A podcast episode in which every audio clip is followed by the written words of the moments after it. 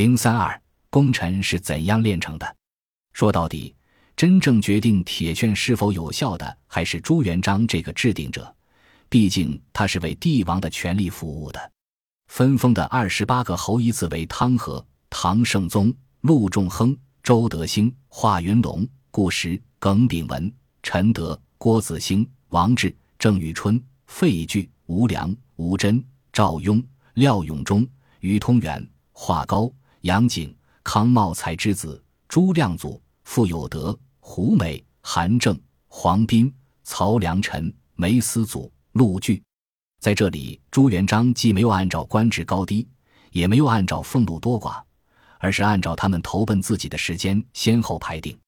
这一原则将亳州红巾军旧将，也就是江汤和到吴真等十四人排名向前提。有人注意到，朱元璋在这里有意识地将部分位高名重的战将排在了那些平庸战将的后面，理由很简单。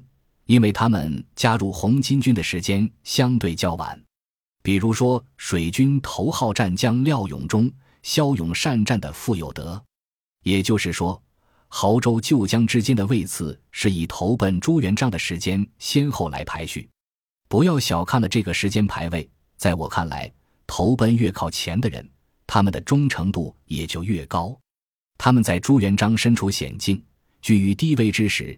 就将自己的身家性命交给他，感情基础是不一样的。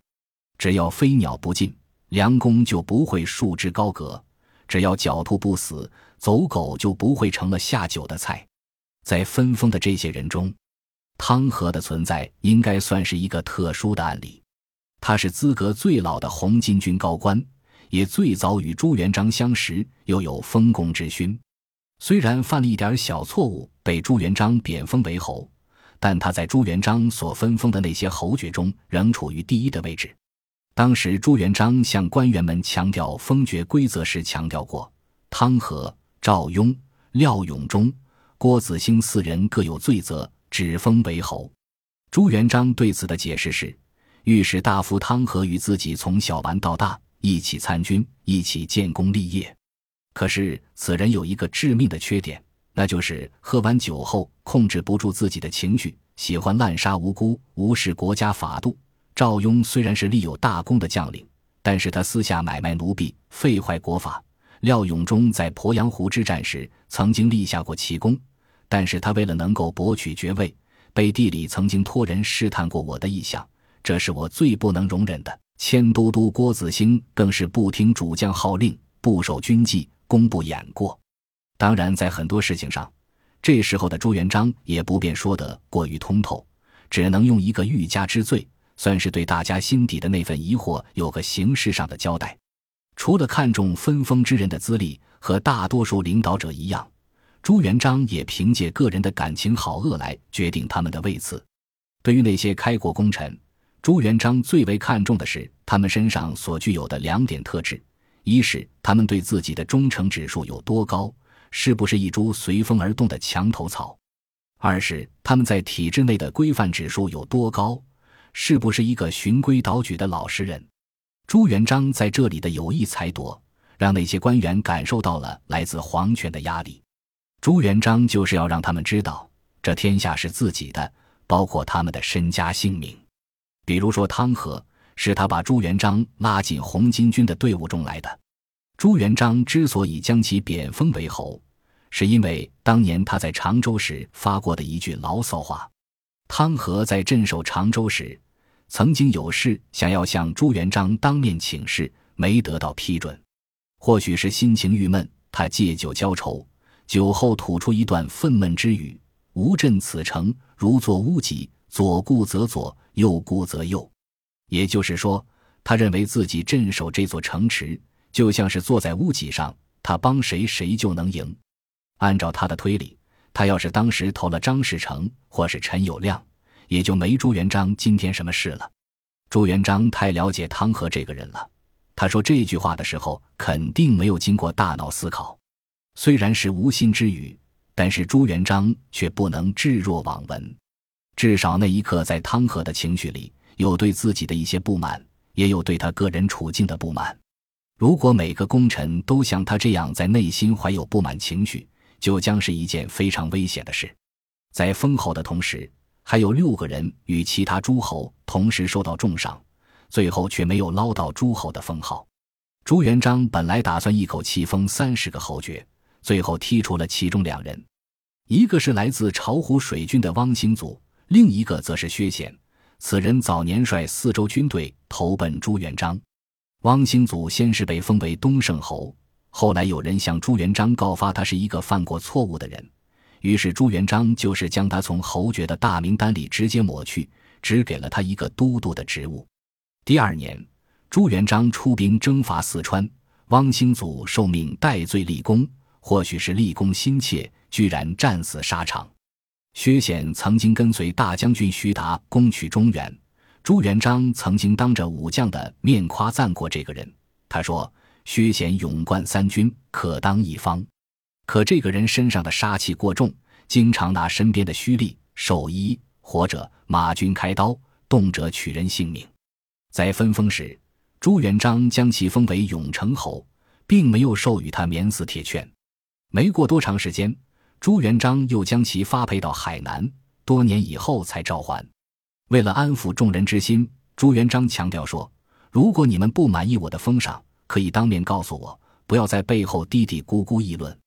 如果让我知道你们当面一套，背地一套，后果将会很严重。”朱元璋虽然这么说，但是没人敢当面向他提出质疑。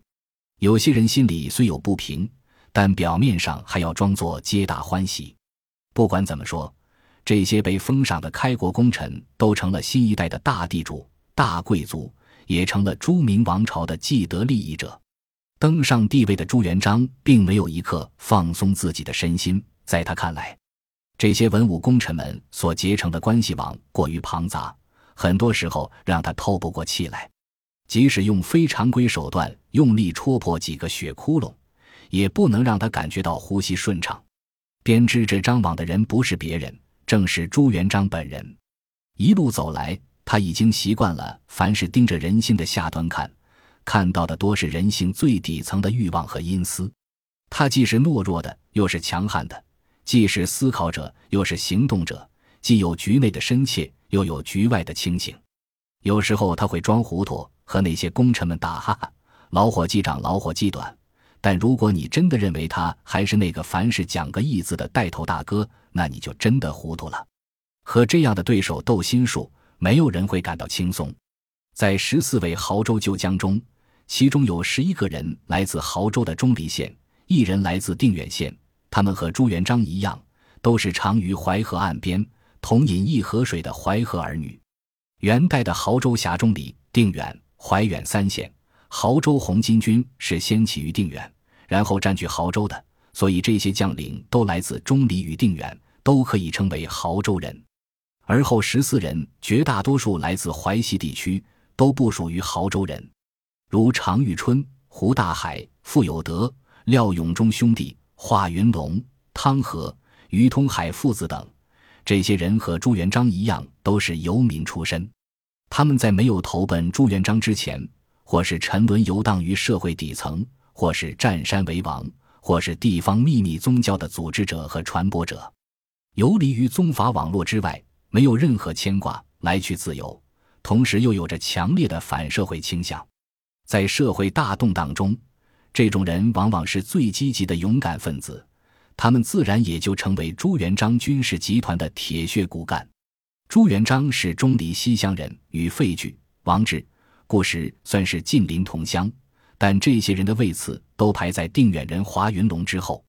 在地位更高的六位公爵中，除了徐达是钟离乡人，李善长、常遇春、冯胜都是来自亳州外围的定远、怀远，而李文忠、邓玉则来自四周的盱眙、吴河。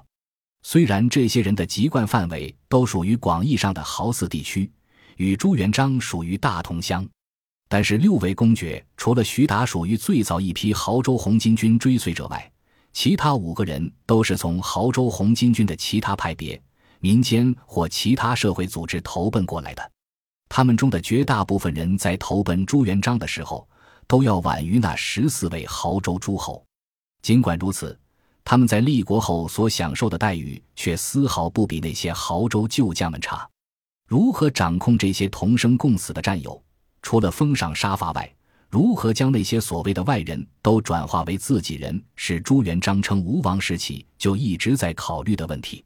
最后，他选择了最为传统也最为有效的手段——联姻。在朱元璋的儿子、女儿成年后，他和功臣们之间的羁绊，除了最初刀口舔血的友情以及立国后的君臣之义外，又多了一层关系——亲家情分。创业阶段。朱元璋和那些功臣们正处于风华正茂的年轻时代，而他们的子女也大都处于幼年时期。等到了洪武中期，亲王、公主们大多已经成年，而那些元勋宿将们的孩子也都到了谈婚论嫁的年龄。为了将自己的皇权这盘棋越下越大，朱元璋主动和他们攀亲，这当然也是他们求之不得的。